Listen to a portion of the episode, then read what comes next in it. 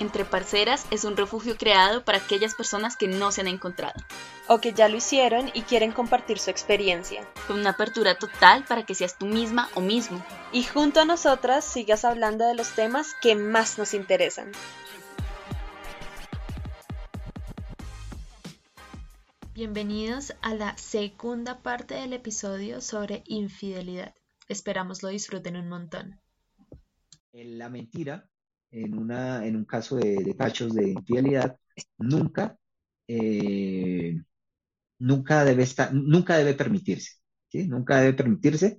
Y nadie, ah, miremos esto, nadie en su sano juicio, pues, desea para sí que lo engañen. O, Dani, ¿tú, ¿tú crees que sí? No, mi amor, si quieres engañarme, dale, relájate. No, para nada. yo, sí, o sea, nadie en su sano juicio, pues, permitiría eso, ¿no? Y entonces, eh, digamos que aplicar el imperativo categórico al tema de los cachos, pues, ¿qué deberíamos hacer? Pues, ya lo dije, invitar a tu pareja, tomarse un café, evita tomar alcohol en estos casos, un café, ir directo al grano, mírale a los ojos, cuéntale lo que pasó anoche. ¿Qué pasó ayer? Esto pasó. El imperativo categórico kantiano no te invita, eh, no te obliga a relatar esos detalles de la infidelidad. Simplemente sé conciso, ve al punto, cuéntale, eh, cumple con tu deber moral, cumple con tu obligación, ¿sí? Y debes saber también que pues eso tiene unas consecuencias, ¿no? Que los dos van a sufrir, a menos que tú ya no amaras a tu pareja, ¿no? Los dos van a sufrir, pero si ya no la amas, pues tú no vas a sufrir, pero ella sí. Ella sí va a sufrir. La relación va a quedar dañada muy seguramente, aunque hay parejas que dan segundas oportunidades, pero eso es tema de otro podcast, ¿no? Eh, recupera tu dignidad después de haber contado la, la, verdad, mírate al espejo y di, de ahora en adelante voy a comportarme como un ser racional, como un ser autónomo, y bueno, evitaré tener tentaciones de aquí en adelante. ¿Listo? Esa es la posición kantiana. ¿Qué piensas? Siempre hay que decir la verdad. qué fuerte es Kant con la infidelidad. Aparte, mm, no sé, es un concepto sin, sin área gris, en donde o, dices la verdad o, dices la verdad, ¿no? No sé, ahí me pongo a reevaluar lo que hablábamos al principio de las parejas que, que abiertamente tienen otra categoría de infidelidad o, digamos, yo en algún momento tuve una relación abierta, ¿no? Una relación abierta no está el concepto de infidelidad, ¿sí? Simplemente eres, casi que eres y dejas ser con la otra persona. Y lo que hay son límites y acuerdos. Entonces, si transgrede esos límites, pues ya, ya estamos hablando de, que hay que cambiar, eh, de, que, de que hay algo mal en la relación de nuevo y hay que, que modificar, o que hay un acuerdo con el cual tú no te sientes tan cómodo o cómoda como habías hablado al principio. ¿Ya? Es algo así, pero es ese tipo de relación. Yo creo que se remite más a estas relaciones, casi que al matrimonio, yo creo. Sí, ya el matrimonio, donde ya, o estas parejas que llevan años y años, ya.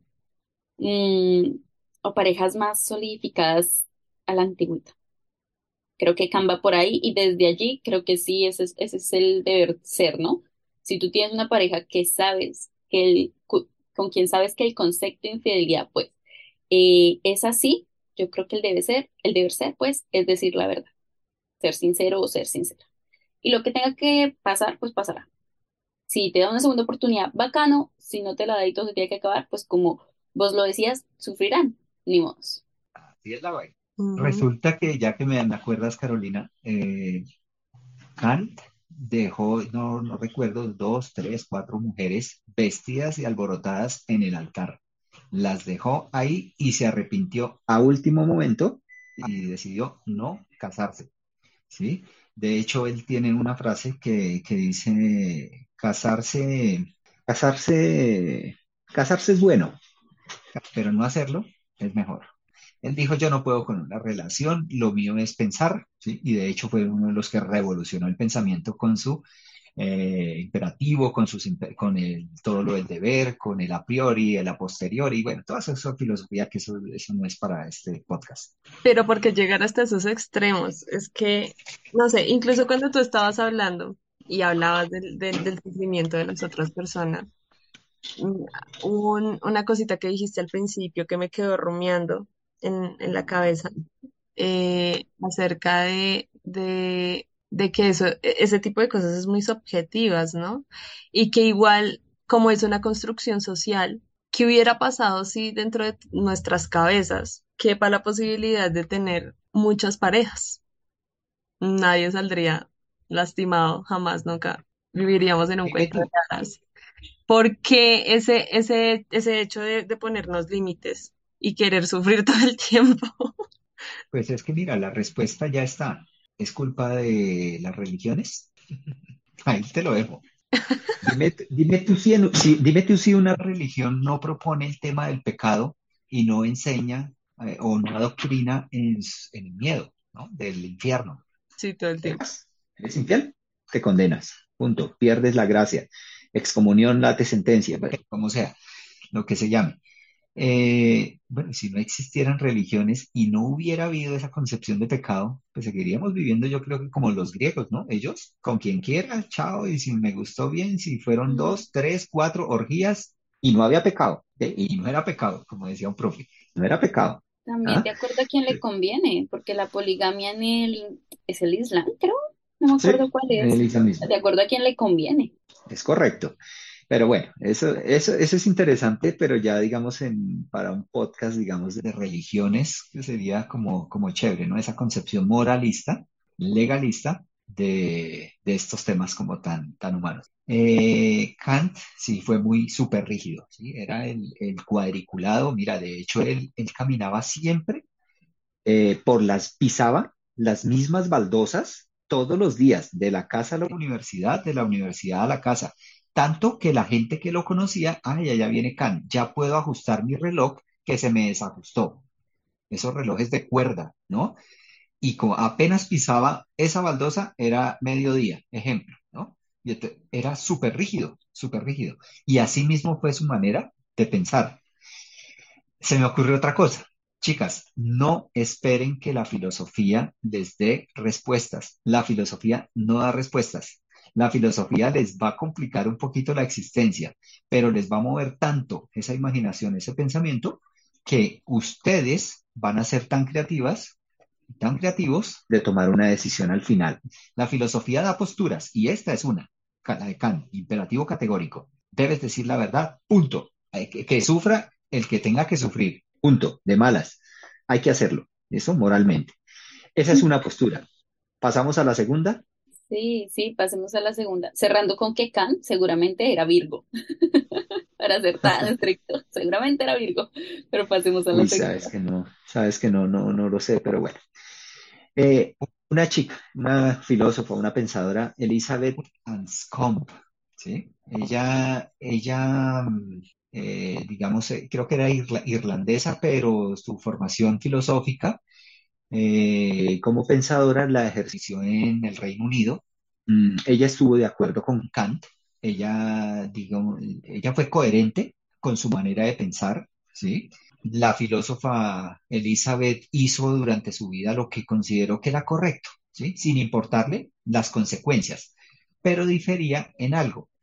Ella no coincidía en algo de Kant y era de que decir siempre la verdad era lo correcto y que eso debería ser una norma moral absoluta, no.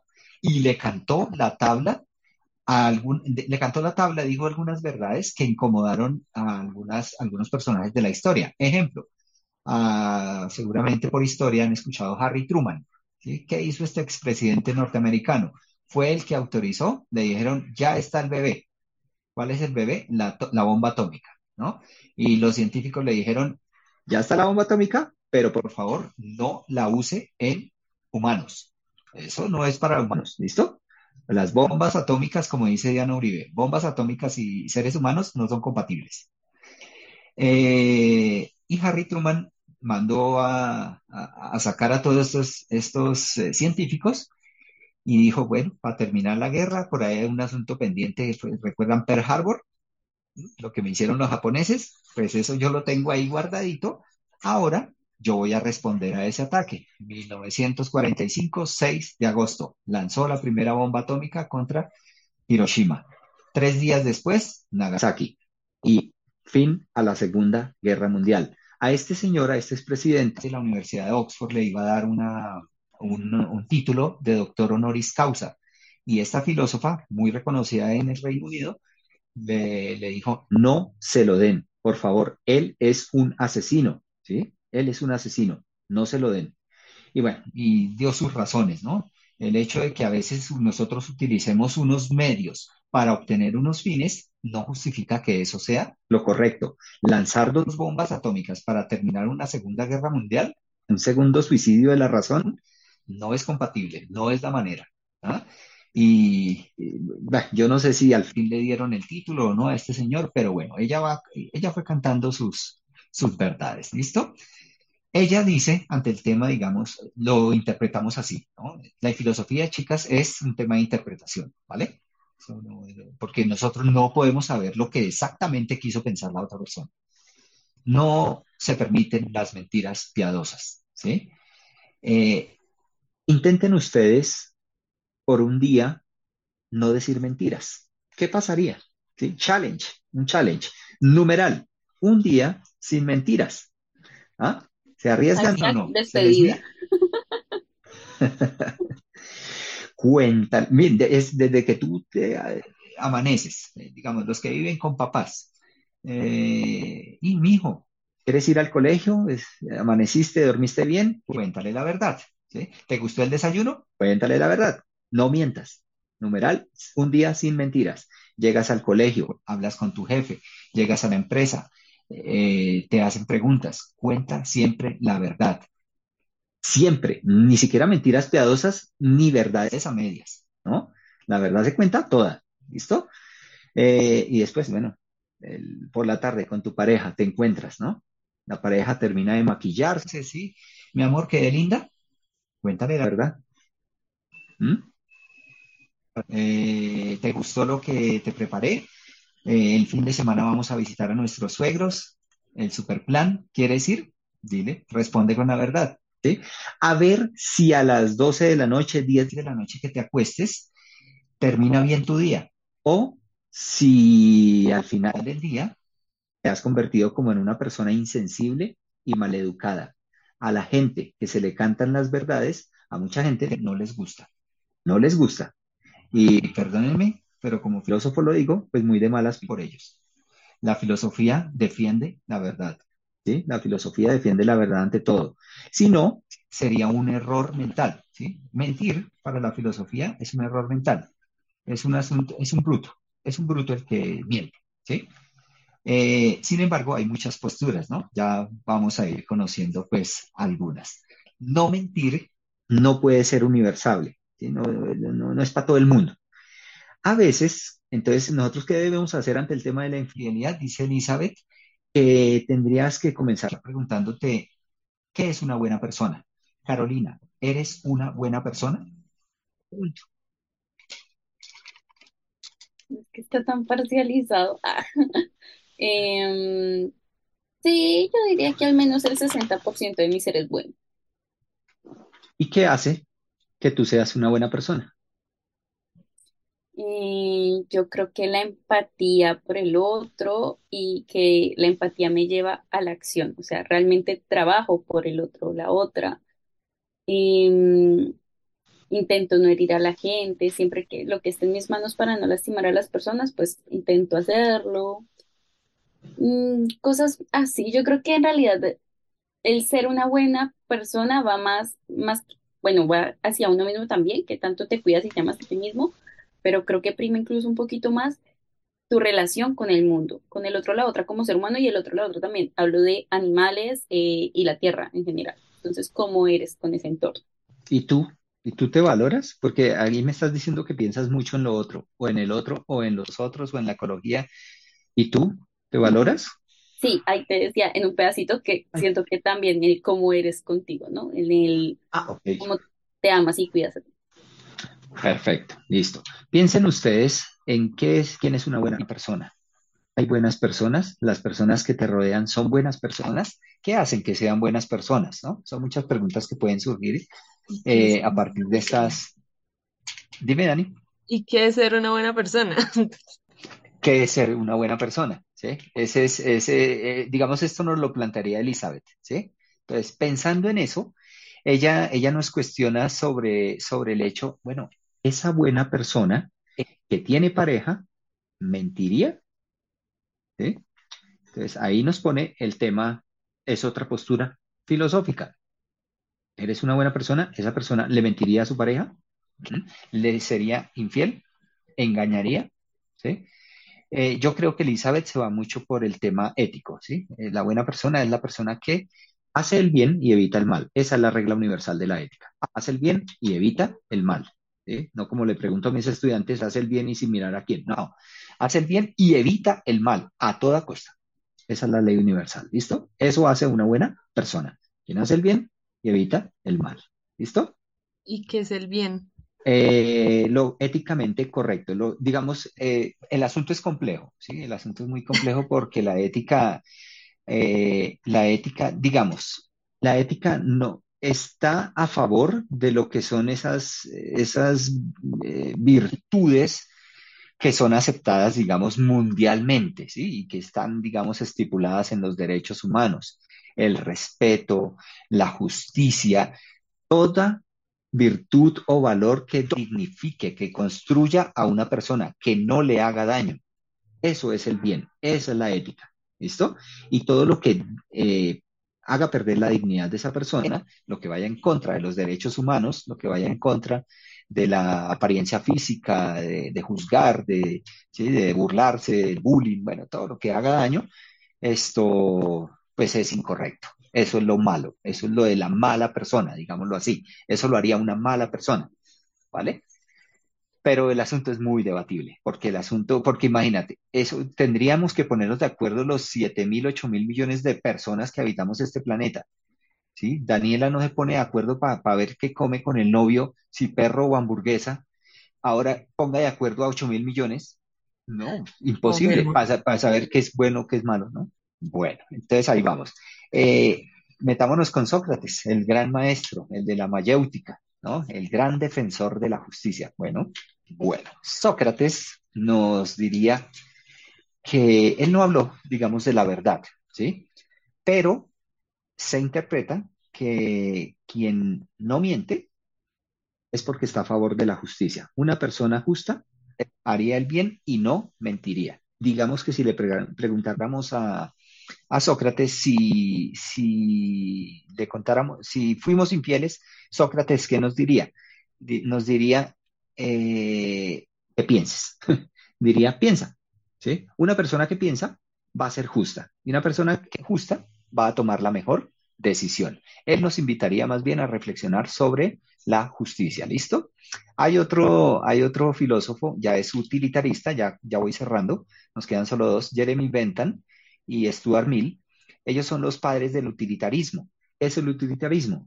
Es, la, son, es una postura ética donde eh, se mide, una decisión se mide por las consecuencias que genere. Eh, ¿Qué nos diría? ¿Qué nos diría? El, Jeremy Bentham nos diría, mm, no le cuentes a tu pareja que fuiste infiel, no le cuentes.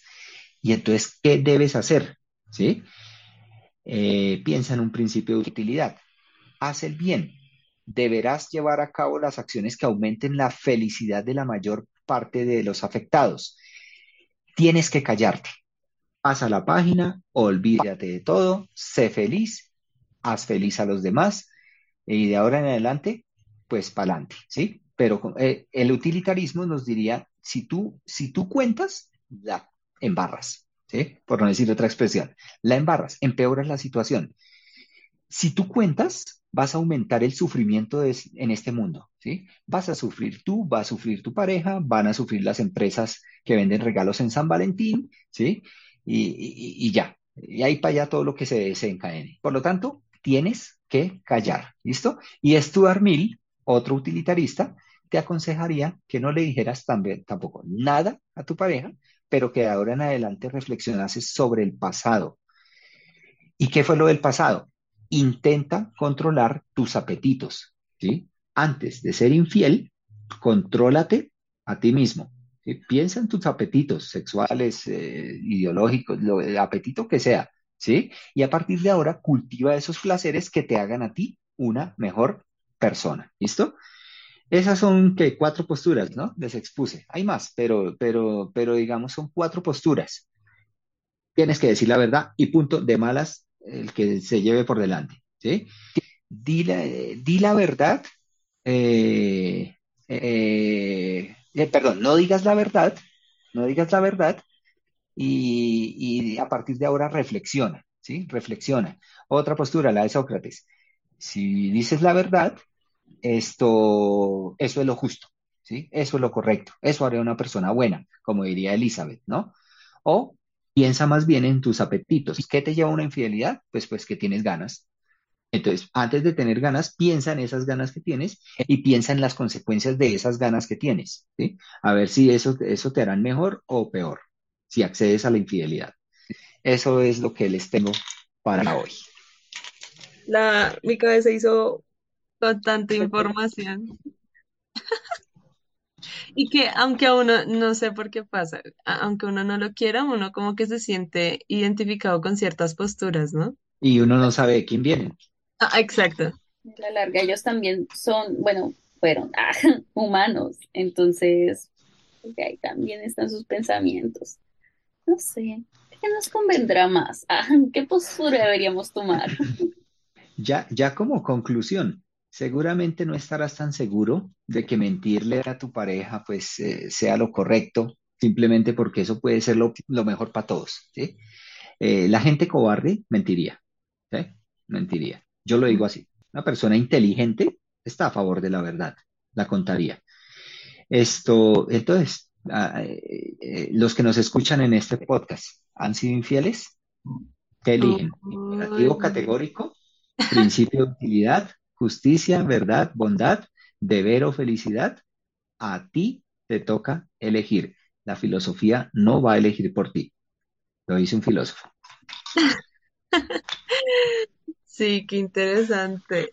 Yo, yo, a mí me gustaría terminar con eh, tú diciéndonos con qué postura te identificas más. Me gustan todas. Hay verdades que, hay verdades que se deben contar, ¿sí? Desde que no afecten la dignidad humana, la integridad humana, hay verdades que se pueden contar. Hay otras cosas que no se deberían contar, ¿sí? Para mantener la paz, la tranquilidad. Mi mejor amigo anda con depresión. Eh, tú eh, sabes que se quiere suicidar. Es fuerte el asunto. ¿Tienes un cuchillo? Obviamente yo tengo un cuchillo. ¿Se lo das? ¿Le mentirías? ¿Mm? Eh, está la dicotomía entre el decir y el actuar, ¿no? Sí, sí tengo un cuchillo, amigo. ¿Me lo prestas? No, no quiero. Porque si ya accedo a todo lo que la otra persona me dice, ¿sí? Eh, le haría daño. Di la verdad en cuanto te construya a ti como persona, en cuanto construya conocimiento, en cuanto construya, digamos, eh, investigación, en cuanto genere muy buenas relaciones humanas. Preferiría que callaras si vas a hacer mucho daño, ¿sí? Con una verdad. Yo preferiría callar, ¿sí? Mm, De pronto me voy por los laditos, eh, no es lo más correcto, ¿sí? Pero, pero si va a hacer mucho daño, eh, calla y busca el momento oportuno para, para decirlo algún día, ¿no? Al igual dicen por ahí, todo se llega a saber algún día, todo se llega a saber. ¡Oh, qué bien! Me encantó. Pues no, yo quedé sin palabras. Creo que cualquier otra intervención la estaremos haciendo en nuestras redes sociales. Entonces, nada, pues esto fue un episodio más. No sé, Jason, dinos en dónde te podemos conseguir en redes sociales, cómo te seguimos. Ok, a mí me encuentran en Instagram, eh, en TikTok y en YouTube. Tengo unos videos interesantes de filosofía, como quien piensa, no pierde. Son cuatro palabritas muy sencillas. Quien piensa, no pierde. Los invito pues a suscribirse y ver mis videos, pero sobre todo, lo que más me interesa, los invito a, que piensen, ¿sí? Piensen mucho. Eso es muy interesante. Amen la filosofía, ¿sí?